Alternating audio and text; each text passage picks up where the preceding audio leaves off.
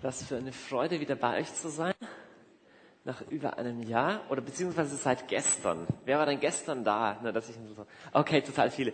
Also ich muss nicht anfangen, irgendwie zu wiederholen oder mich vorzustellen. Ich möchte heute zu euch sprechen über ein Thema, das leider im Leben von jedem Menschen, im Leben von jedem Christen immer wieder relevant wird. Und es ist eigentlich auch überhaupt kein Problem, dass es so ist. Es ist nur wichtig, dass wir wissen, wie wir damit umgehen können. Und zwar wie in einer guten Ehe und wie in jeder menschlichen Beziehung gibt es in der Beziehung zum Herrn Phasen. Ich erinnere mich noch, als ich das erste Mal als Teenager auf einer so einer lebendigen christlichen Veranstaltung dabei war, ich war total geflasht, total überwältigt von der Gegenwart des Heiligen Geistes und ich bin nach Hause gekommen und ich habe mir gedacht, das wird jetzt nie wieder aufhören.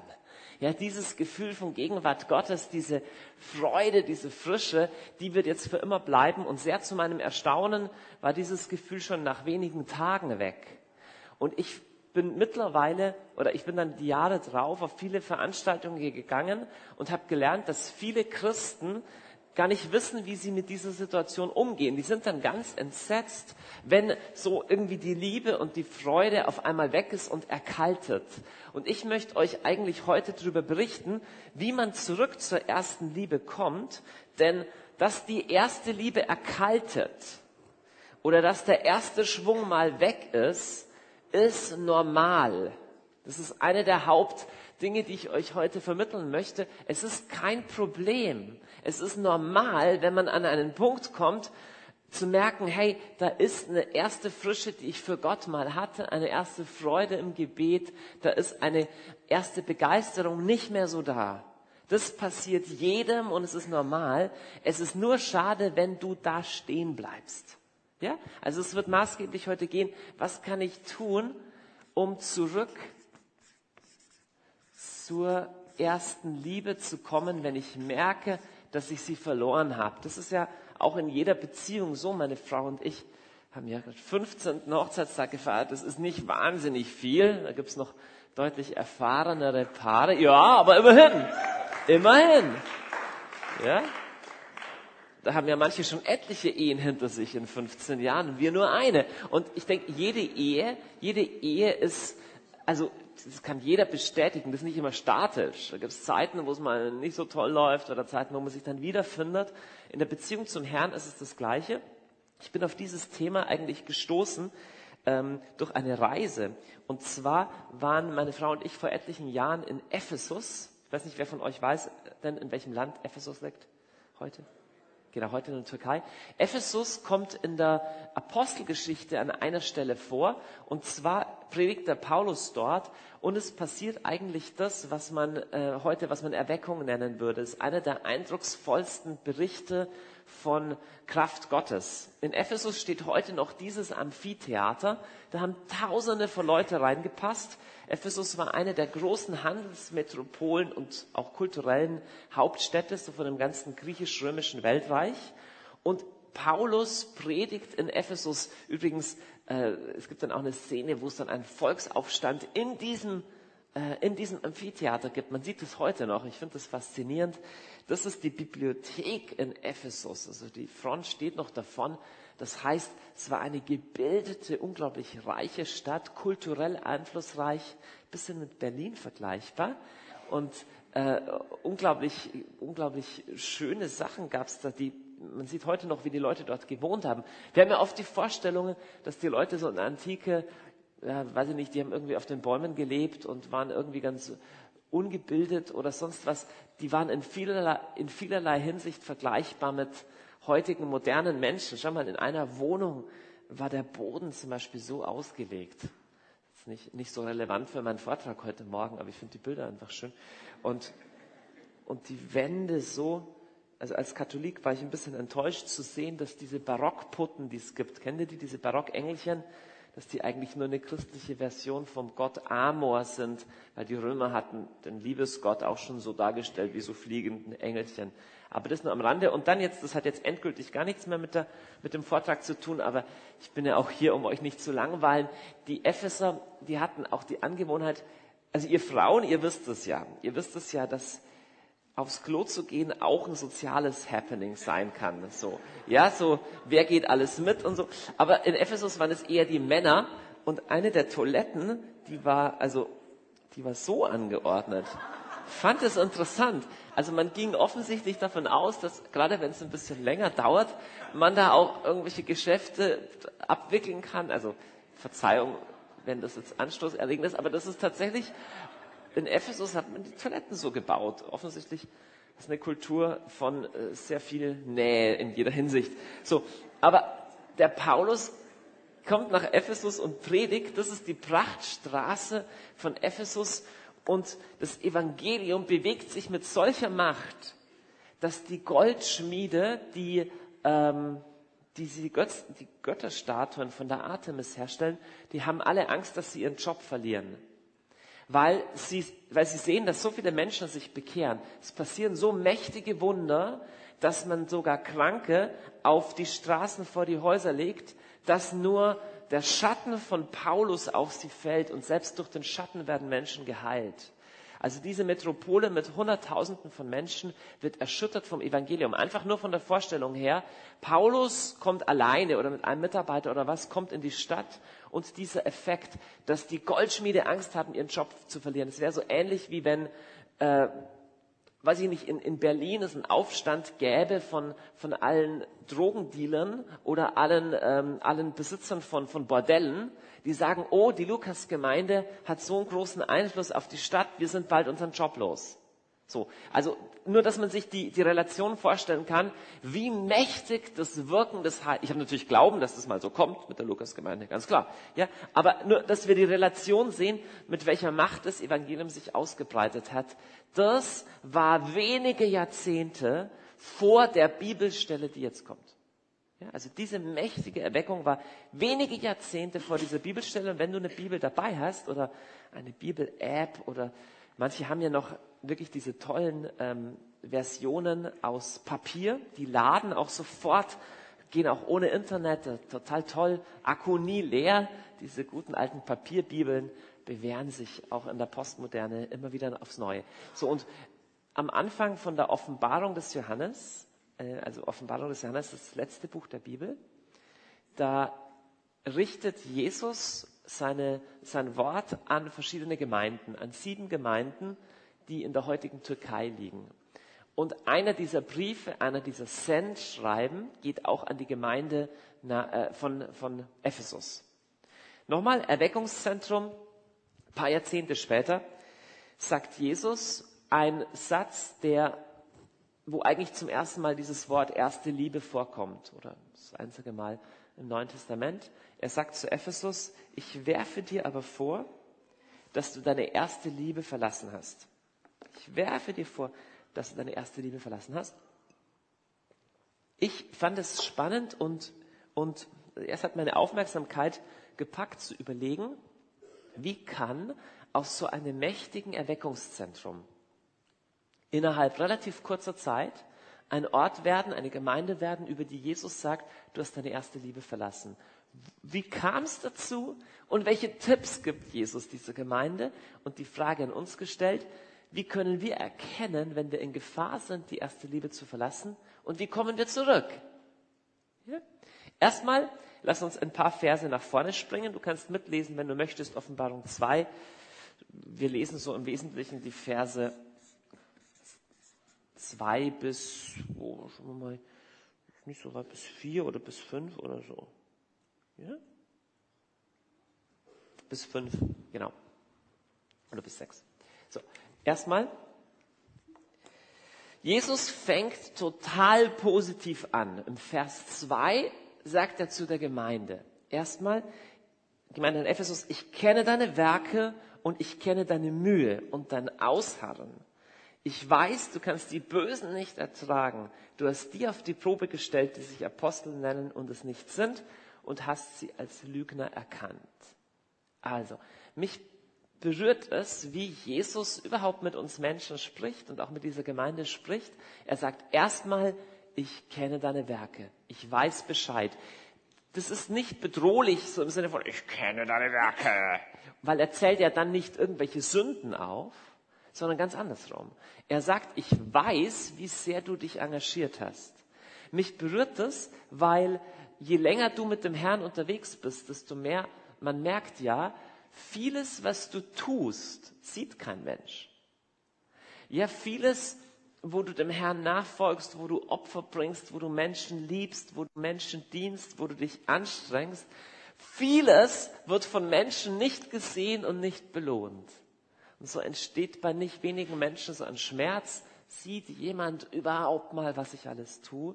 Die Antwort ist, Menschen sehen es nicht. Wenn du darauf wartest, dass Menschen das endlich sehen, dann wirst du wahrscheinlich immer bitterer werden. Weil Menschen sind da nicht so gut dran. Und das umso kräftiger ist dieses Wort von Jesus, ich kenne, ich weiß Bescheid um deine Werke. Und dann wie ein guter Chef na, ein guter Chef oder auch Eltern, wenn sie ihre Kinder gut erziehen, nehmen sich die Mühe, darüber nachzudenken, was alles gut läuft. Jesus sagt nicht nur, bist ein ganz ein guter und jetzt kommt die Kritik, sondern er zählt auf all die Bereiche in der Gemeinde, die gut laufen. Weißt du, dass Jesus auch so mit dir umgeht?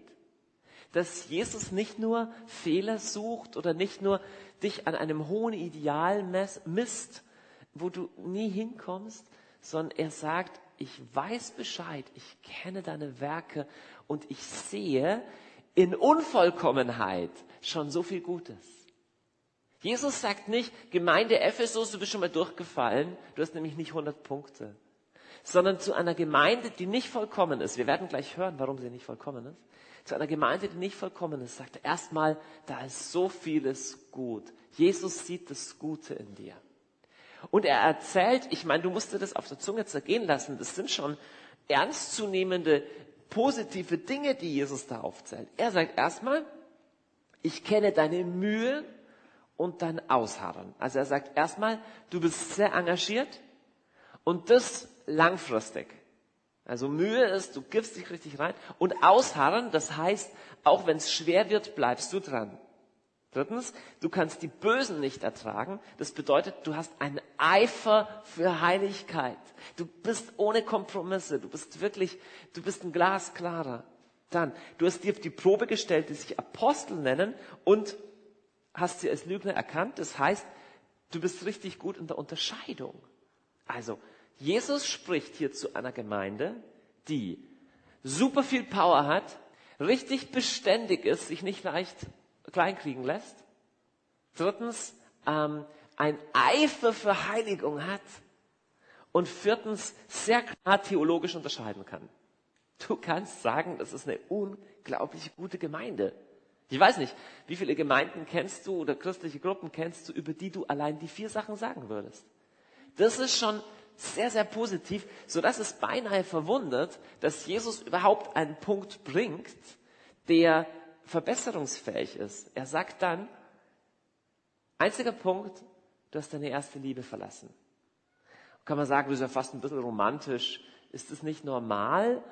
Hey, wir sind jetzt gewachsen, wir sind engagiert, wir haben viele gute Projekte durchgeführt. Na klar sind wir nicht mehr so jung und naiv und verliebt wie früher. Jesus sagt aber, bedenke, aus welcher Höhe du gefallen bist. Oder bedenke, wörtlich heißt es, bedenke, von wo du runtergefallen bist. Und dann tu Buße und kehr um und tu die ersten Werke. Wenn nicht, werde ich dann Leuchter wegrücken. Kleine Anmerkung, Leuchter wegrücken, sagt Jesus nicht, wenn du nicht umkehrst, dann bist du verloren oder sowas, sondern Leuchter spricht von einem Platz von Prominenz. Jesus sagt, Ephesus diesen Platz von Prominenz habe ich dir gegeben aufgrund deiner ersten Liebe. Paulus oder die Apostelgeschichte schreibt, dass ausgehend von Ephesus das Evangelium in der ganzen Provinz Asien verbreitet wurde. Das, damit, das ist mit dem Leuchter gemeint. Also ein Platz von Einfluss. Jetzt das Interessante ist, Ephesus ist eine engagierte, theologisch gebildete, geistlich fitte, schnell wachsende, einflussreiche Gemeinde. Und Jesus sagt, bedenke, von welcher Höhe du gefallen bist. Wart mal, die Höhe war doch Vorher waren sie klein, theologisch nicht so gebildet und nicht so einflussreich, hatten sich noch nicht so bewährt, aber offensichtlich ist die Definition von Jesus, was Höhe ist, ist verliebt. Die Definition, was Jesus darunter versteht, Höhe in seinem Reich ist, ähm, ist, eine, ist eine Liebesbeziehung zu ihm. Ich habe im Wesentlichen drei Punkte heute Morgen. Ich schreibe die so auf, dass ihr zwischendrin ein bisschen die Struktur ähm, versteht, falls, falls es unklar ist. Gottes Definition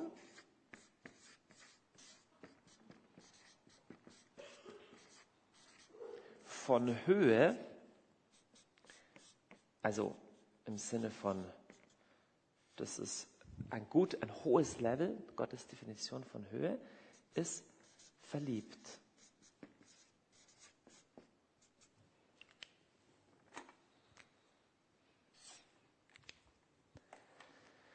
Ephesus, bedenke, aus welcher Höhe du gefallen bist. Jetzt kann man sagen, hey, aber, aber offensichtlich, Jesus ist schon ein bisschen, bisschen, bisschen unfair, weil was in Ephesus alles läuft, ist doch unglaublich gut. Wir haben die Bösen entlarvt, äh, die, die, falschen Apostel entlarvt. Wir können die Bösen nicht ertragen. Wir haben viel ausgeharrt. Also ausharren spricht Widerstand in Verfolgung. Und offensichtlich ist es aber so, dass Kampf allein, dass das Bestehen von Kämpfen allein Jesus nicht reicht.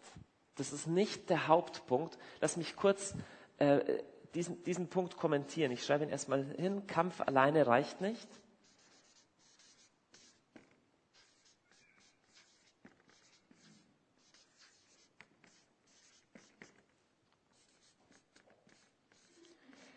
Du musst wissen, dass es möglich ist, theologisch fitter, engagierter, widerstandsfähiger, äh, strategischer zu sein, zu werden und an Liebe trotzdem abzunehmen. Ähm, es ist möglich, immer klarer zu wissen, was richtig und falsch ist, eine immer klarere Position zu haben, auch, auch mit einer also Kompromisslosigkeit im guten Sinne, zu sagen, ich gehe einen klaren Weg mit dem Herrn und ich engagiere mich für sein Königreich. Es ist möglich, in all dem zu wachsen, aber an erster Liebe trotzdem zu erkalten. Es ist wichtig, das zu wissen. Es ist wichtig, das zu wissen. Und Jesus spricht hier zu einer Gemeinde, wo all das da ist, wo wirklich diese, diese theologische Unterscheidung da ist, wo das Engagement da ist, wo die Widerstandsfähigkeit da ist. Er sagt, aber, aber das, wonach ich mich so sehne, sehe ich nicht mehr gleich stark in dir, diese erste Liebe. Es ist tatsächlich auch eine, eine bisschen, bisschen erschreckende Sache, wie es mit Ephesus dann weiterging. Ich habe ja vorher erzählt, dass, äh, dass diese große Erweckung war. Wenn du heute nach Ephesus kommst, liegt Ephesus in Trümmern und man sieht tatsächlich von dieser Gemeinde nichts mehr.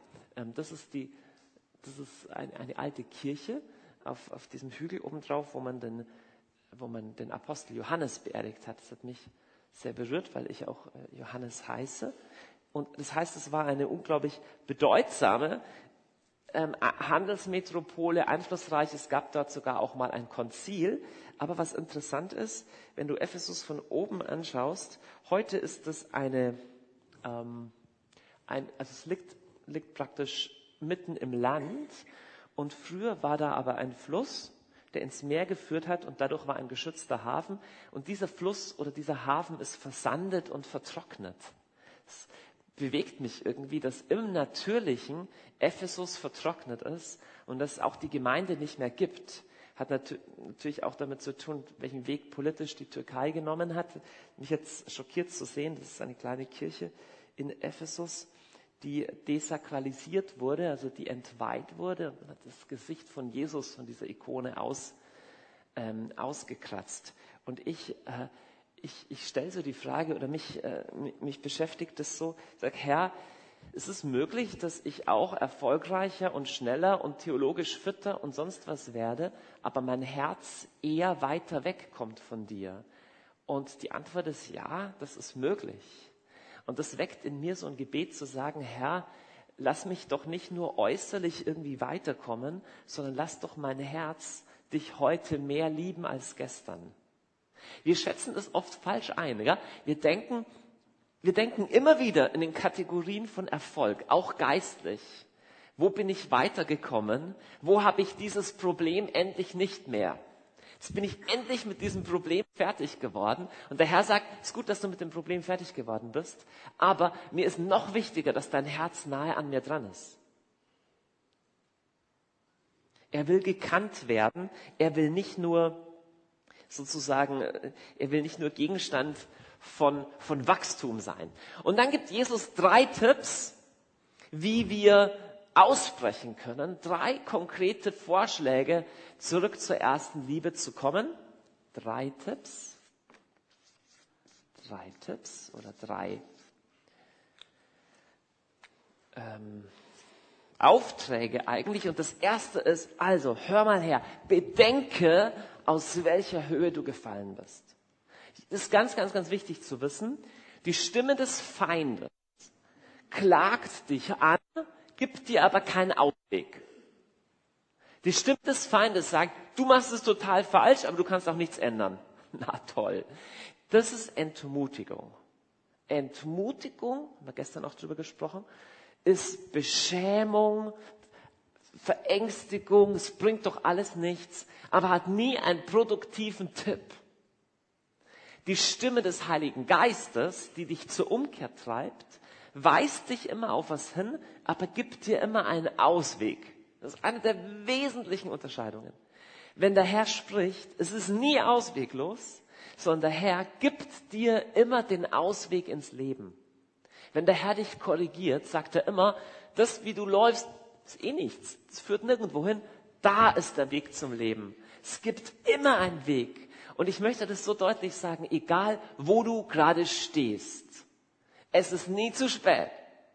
Egal wohin du dich verlaufen hast, es gibt immer einen Schritt. Und dann kommt der Feind und sagt, ja, aber dieser Schritt wäre viel zu schwer, den schaffe ich nicht. Und das, lieber Freund, ist eine Lüge. Was der Herr heute von dir will, das ist machbar für dich. Der Herr sagt nicht zu dir, also dein Leben ist so falsch, du müsstest alles ändern und weil du das nicht kannst, bleib weiter verzweifelt. Das ist Unsinn. Der Herr führt wie ein guter Pädagoge in kleinen Schritten. Das, was der Herr heute von dir will, das kannst du tun und du kannst es tun, ohne, ohne ein anderer Mensch zu werden. Okay, es sind, unterschätze nie die Macht von kleinen Schritten in Gehorsam. Du musst nicht von heute auf morgen ein Superstar werden. Bleib gehorsam Schritt für Schritt an Jesus dran. Er überfordert dich nicht, aber er fordert heraus. Also Jesus gibt drei Tipps. Er sagt nicht einfach doof und so alles falsch gemacht, sondern er, er ruft Ephesus ins Gedächtnis und sagt, bedenke, denk mal drüber nach, aus welcher Höhe du gefallen bist. Dieses Bedenke finde ich, finde ich tief, weil Bedenke heißt, dass er es noch weiß, nur sie haben es vergessen. Ähm, es gibt eine ähnliche Stelle im Alten Testament, und zwar im, im, im, im Buch des Propheten Jeremia. Da spricht der Herr zu Jeremia auf eine ganz anrührende Weise. Er sagt, auf, ruf Jerusalem laut ins Ohr, so spricht der Herr. Ich denke an deine Jugendtreue, an die Liebe deiner Brautzeit, wie du mir in der Wüste gefolgt bist, im Land ohne Aussaat. Bei Jeremia gibt es auch die Stelle, wo er sagt, kann denn eine Frau ihren Schmuck vergessen? Kann denn eine Braut ihren ihren Schmuck vergessen, mich aber hat Israel vergessen. Ganz wichtig, der Herr sagt, ich erinnere mich, du hast vergessen. Und es ist sowas, sowas Anrührendes, dass er sagt, weißt du noch, wie, wie treu du mir warst? Wir haben manchmal den Eindruck, der Herr würde vergessen, weil er so enttäuscht von uns ist. So, ach, ich habe ja gesehen, was alles dahinter ist. Und eigentlich bin ich enttäuscht. Aber es ist nicht so. Er sagt, ich erinnere mich noch, wie du mich geliebt hast. Ich kenne deine Werke. Ich weiß, was du damals für mich gegeben hast. Für mich ist das immer noch real. Nur du hast es vergessen. Siehst du diese emotionale Sprache? Er sagt auf, rufe Jerusalem ins Ohr. Ich denke an deine Liebe.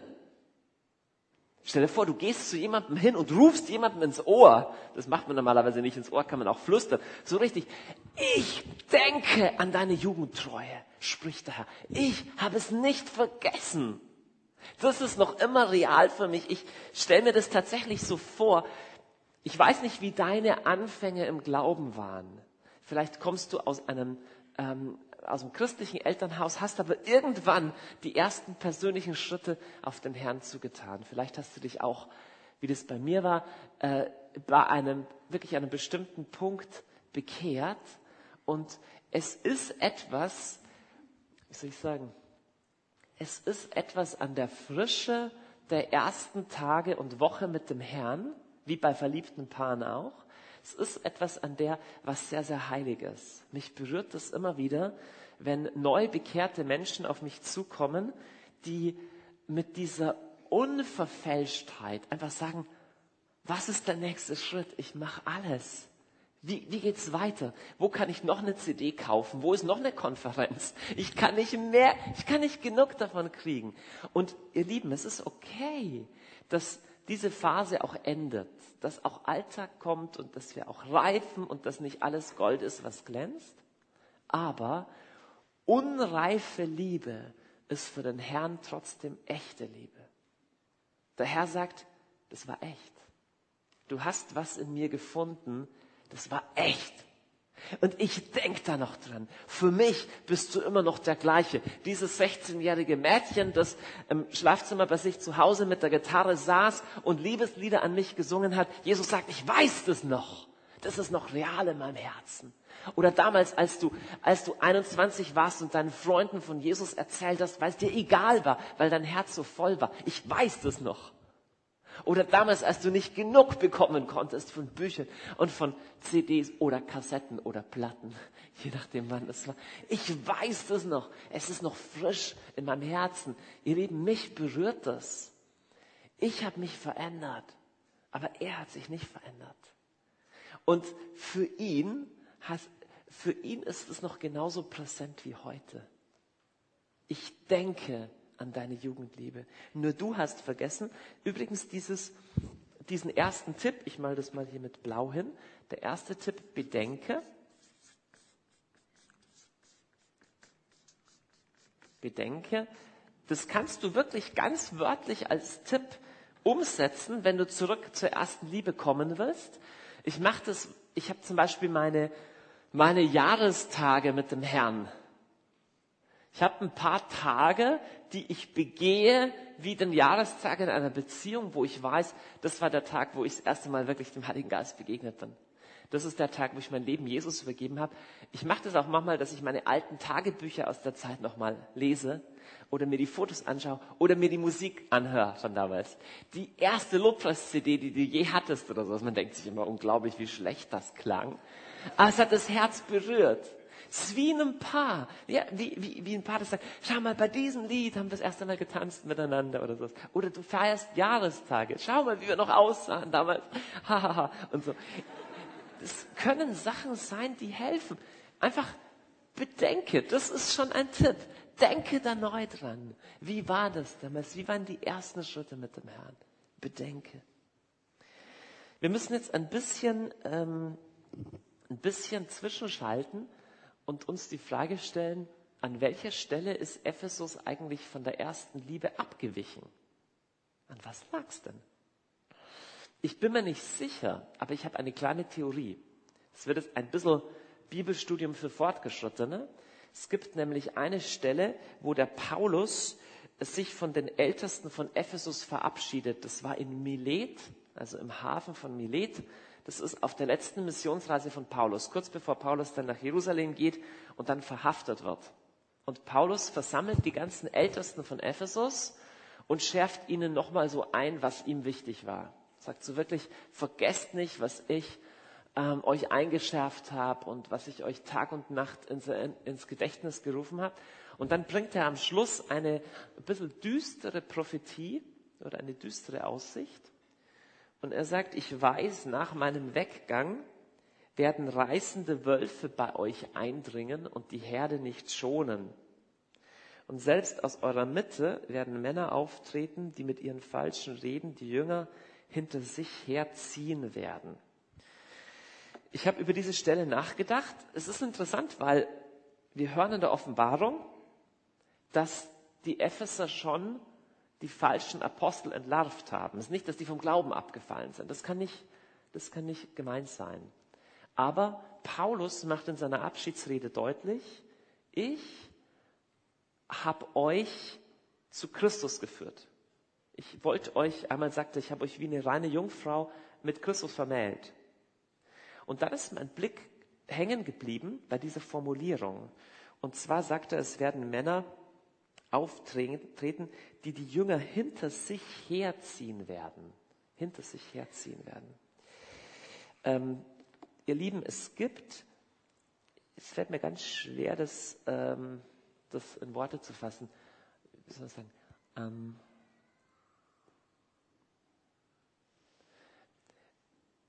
es ist was, was Zwielichtiges und was Gefährliches drin, sich zu sehr abhängig zu machen von Menschen.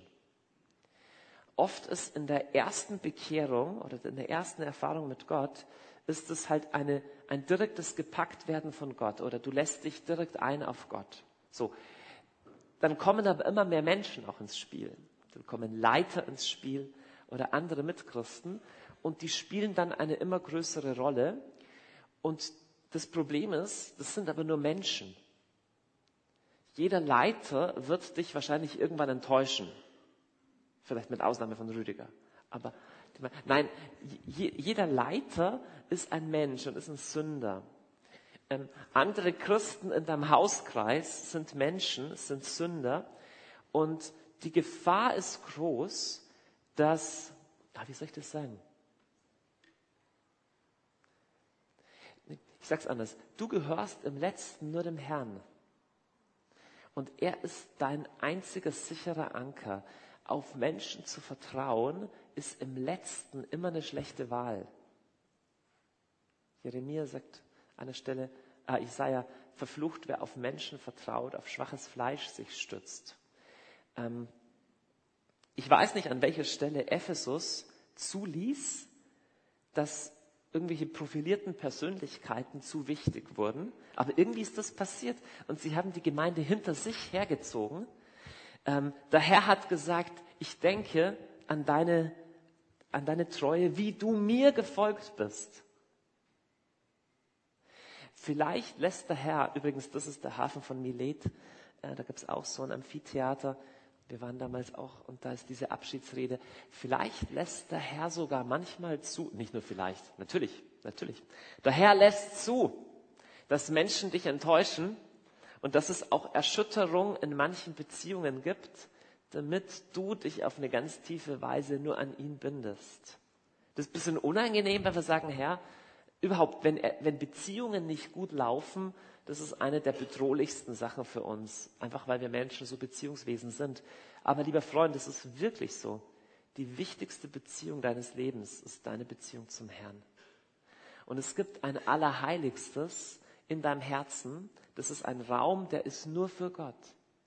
Und der ist relativ eifersüchtig. Wenn du dein Letztes, dein Allerheiligstes an einen Menschen hängst, das wird nicht gut gehen. Und der Herr in seiner Gnade erlaubt auch, dass das erschüttert wird und uns klar wird, dass das nicht funktioniert. Er sehnt sich danach, dass ihm dieser erste Platz gehört. Bedenke, aus welcher Höhe du gefallen bist. Und der zweite Tipp. Nun aber, kehre um. Bedenke hatten wir schon, genau. Bedenke. An welcher Stelle hast du dich zu sehr an Menschen gehängt? An welcher Stelle hast du was preisgegeben von diesem direkten, von dieser heiligen, äh, von dieser heiligen Verbindung zwischen dir und mir?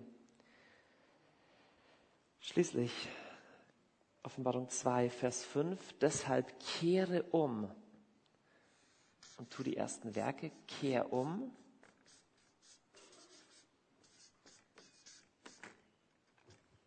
Kehr um.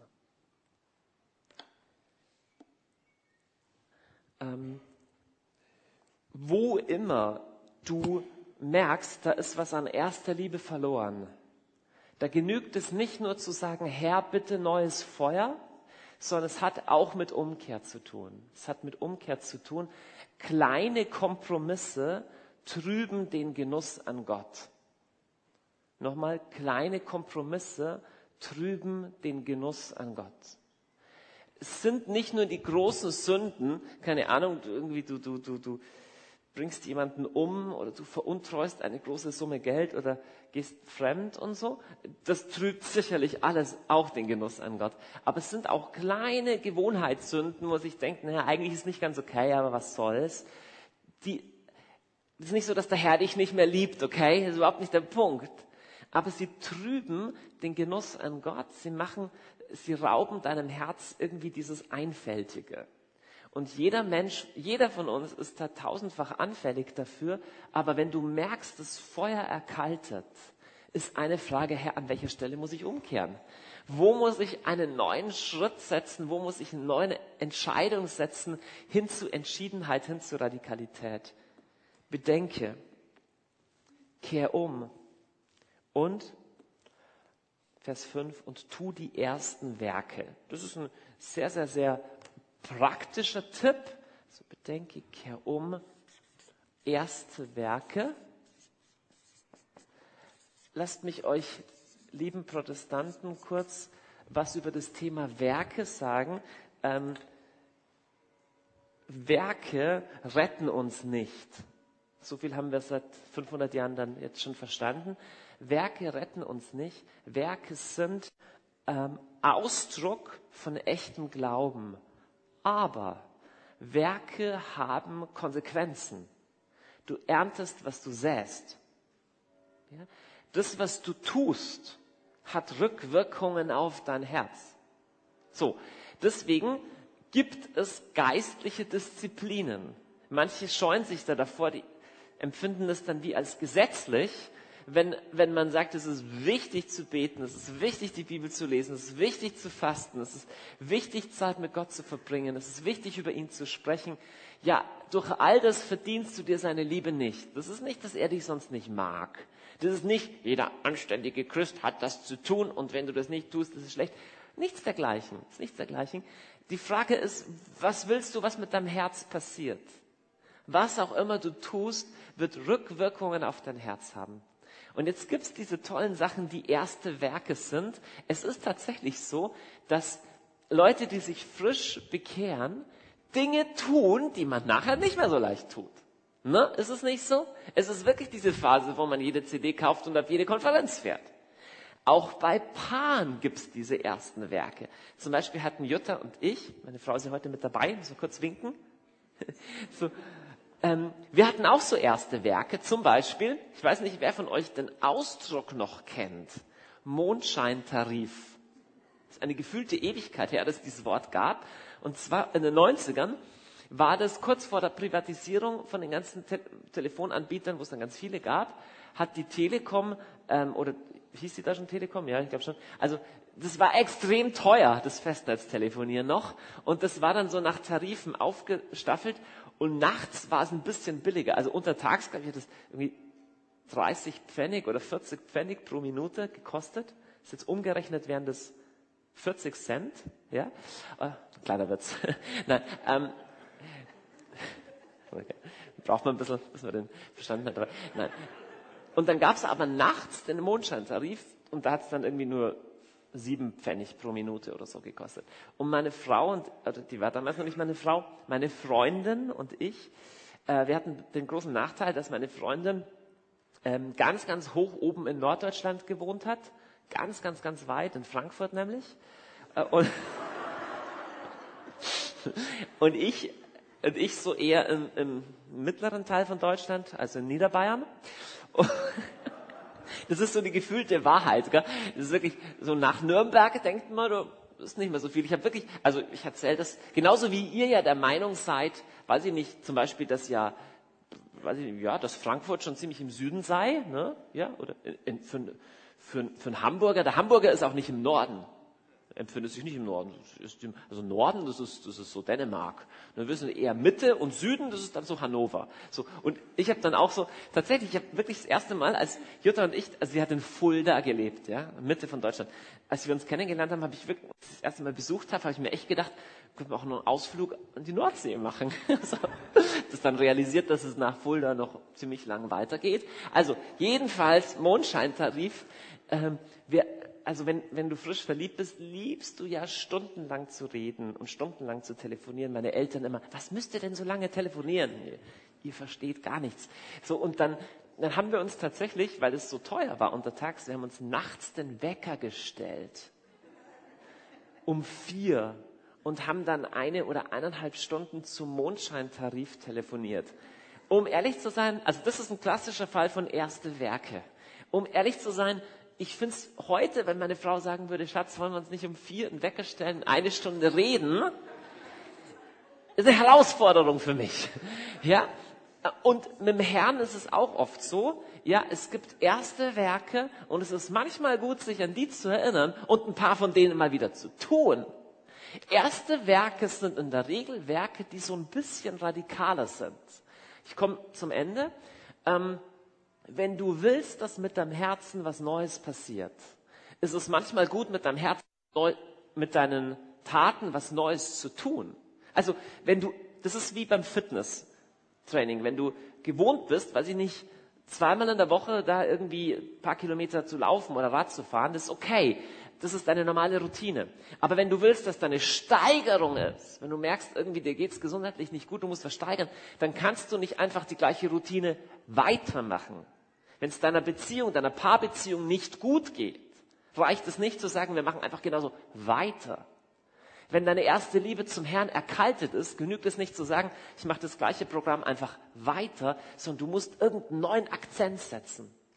Eine große katholische Mystikerin, die Therese von Lisieux, hat einen ganz tiefsinnigen Satz gesagt, der aber eigentlich unglaublich simpel ist. Und sie hat gesagt, ich habe gelernt, wenn das Feuer am Ausgehen ist, muss man ein Holzscheit nachlegen.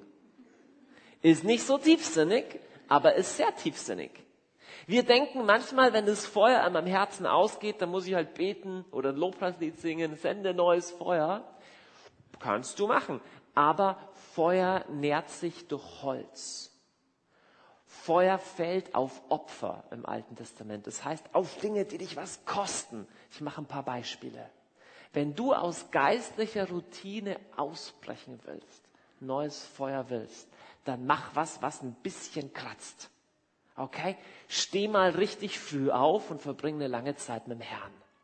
Oder nimm dir mal echt einen Tag oder zwei oder drei Tage, wo du alleine irgendwo bist. Fahr in die Berge, dann habt ihr keine, aber dann fahr an die Ostsee oder irgendwo in, in den, irgendwo alleine, ohne Menschen und verbring mal Zeit mit Gott alleine. Oder mach was Radikales, sag, ich, will die, ich lese die ganze Bibel durch. Ich lese jeden Tag zehn Kapitel Bibel, ist übrigens gar kein Problem. Das macht, macht gar nichts, ist auch nicht gesundheitsschädlich oder sowas. Und so, aber mach, sag nicht, ich lese jeden Tag einen Vers. Nö, da kommt die erste Liebe nicht so gut zurück. Oder ganze Thema Fasten ist auch super. Fasten ist schon kratzig, so ein bisschen, wow, kostet was. Fasten ist eine der super Methoden, die erste Liebe wiederzubringen. Oder wir haben radikale Sachen gemacht, machen sie auch jetzt noch manchmal. Äh, ich mache es nicht gern, ich hasse das, ehrlich gesagt, aber eine Gebetsnacht zum Beispiel. Ich habe es ein paar Mal in meinem Leben gemacht mit Freunden und gesagt, wir beten mal eine ganze Nacht durch. Wäre auch ein Tipp mal als Gemeinde. Also irgendwas, was, was ein bisschen weh tut. Oder auch finanziell. Überleg mal, vielleicht willst du echt mal was geben. Einen Betrag wegspenden, den du spürst. Also nicht nur die 20 Euro in Opfer oder 2 Euro, sondern Finanzen Fasten, Zeit hergeben, mach irgendwas Radi oder was Radikales auch gegen Menschenfurcht. Ne, einfach mal zu sagen, hey, ich will drei Menschen, die Jesus nicht kennen, ich will ihnen einfach von Jesus erzählen. Weißt du, das Herz wird alt, fett und bequem. Und du kannst trotzdem effektiv sein und theologisch fitter sein. Es geht was verloren an dieser ersten Frische, diese verrückten Sachen, die man für den Herrn tut. Tu doch mal wieder was Verrücktes für den Herrn und schau, dass die erste Liebe wieder zurückkommt. Ich würde gerne ist überhaupt, äh, letzter Punkt, ähm, so erstaunlich, was zum Beispiel Extremsportler oder überhaupt Sportler, was die tun für ihren Sport. Das ist Wahnsinn. Hey, Marathon laufen oder sowas, 40 Kilometer da durch Berlin laufen oder irgendwie in der Gegend herumlaufen.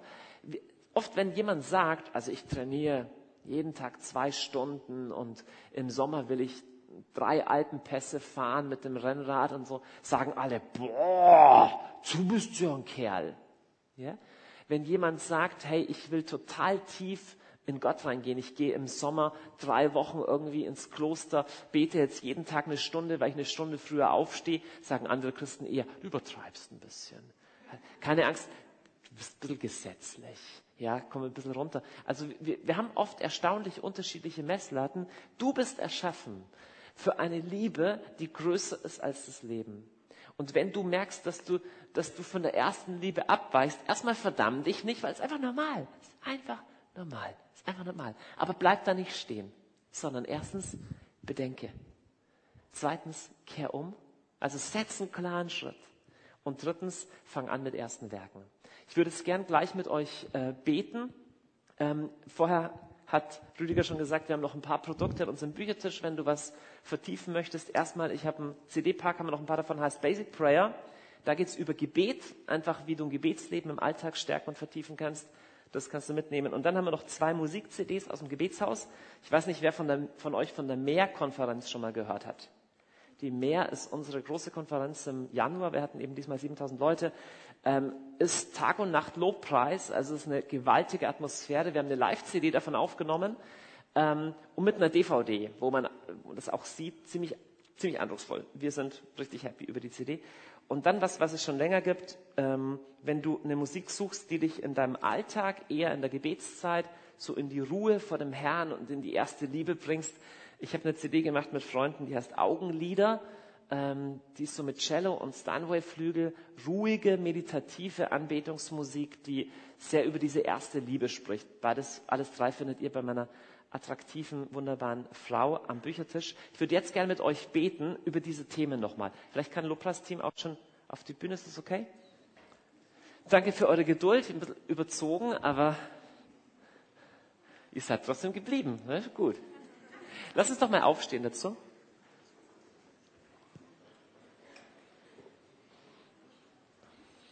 Lass uns das kurz vor dem Herrn festmachen. Wenn es irgendwas gab von dieser Botschaft jetzt, die in deinem Herzen einen Widerhall erzeugt, dann mach das jetzt fest vor dem Herrn. Wenn du irgendwie merkst, du, ähm, keine Ahnung, das ist bei dir auch so, oder an der Stelle geht es dir ähnlich, dann sag das dem Herrn jetzt. Ihr könnt ruhig schon anfangen mit, mit Musik einfach im Hintergrund laufen lassen. Herr, ich danke dir so, dass du unsere Werke kennst und dass du uns nicht verdammst, dass du uns nicht einschüchterst oder bedrohst, sondern dass du einfach nur eine Einladung aussprichst, kehr um, bedenke, was da früher war und tu erste Werke. Herr, ich bete, dass du uns heute Morgen zeigst, welcher Schritt für jeden und jede heute Morgen dran ist.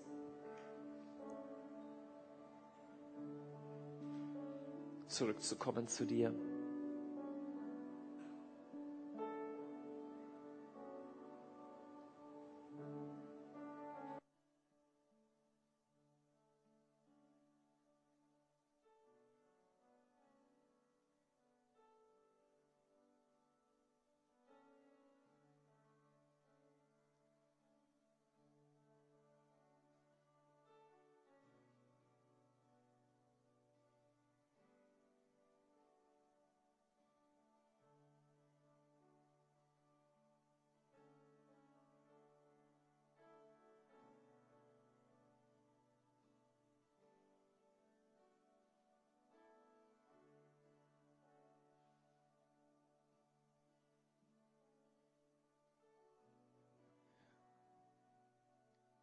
Herr, wir danken dir, dass du uns wirklich siehst.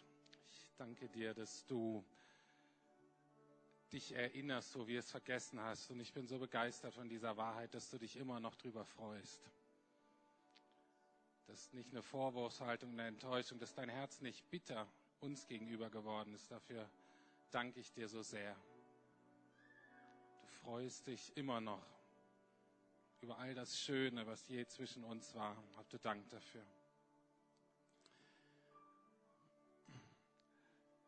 Wenn euch jetzt was ganz Konkretes in den Sinn kommt, irgendwas, ein Kompromiss, irgendwas, was zwischen euch gekommen ist, nehmt euch 20 Sekunden und sprecht das jetzt einfach aus. Sprecht es leise aus und ihr wisst, der Herr sieht, der Herr hört, sprecht es aus. Kehrt um.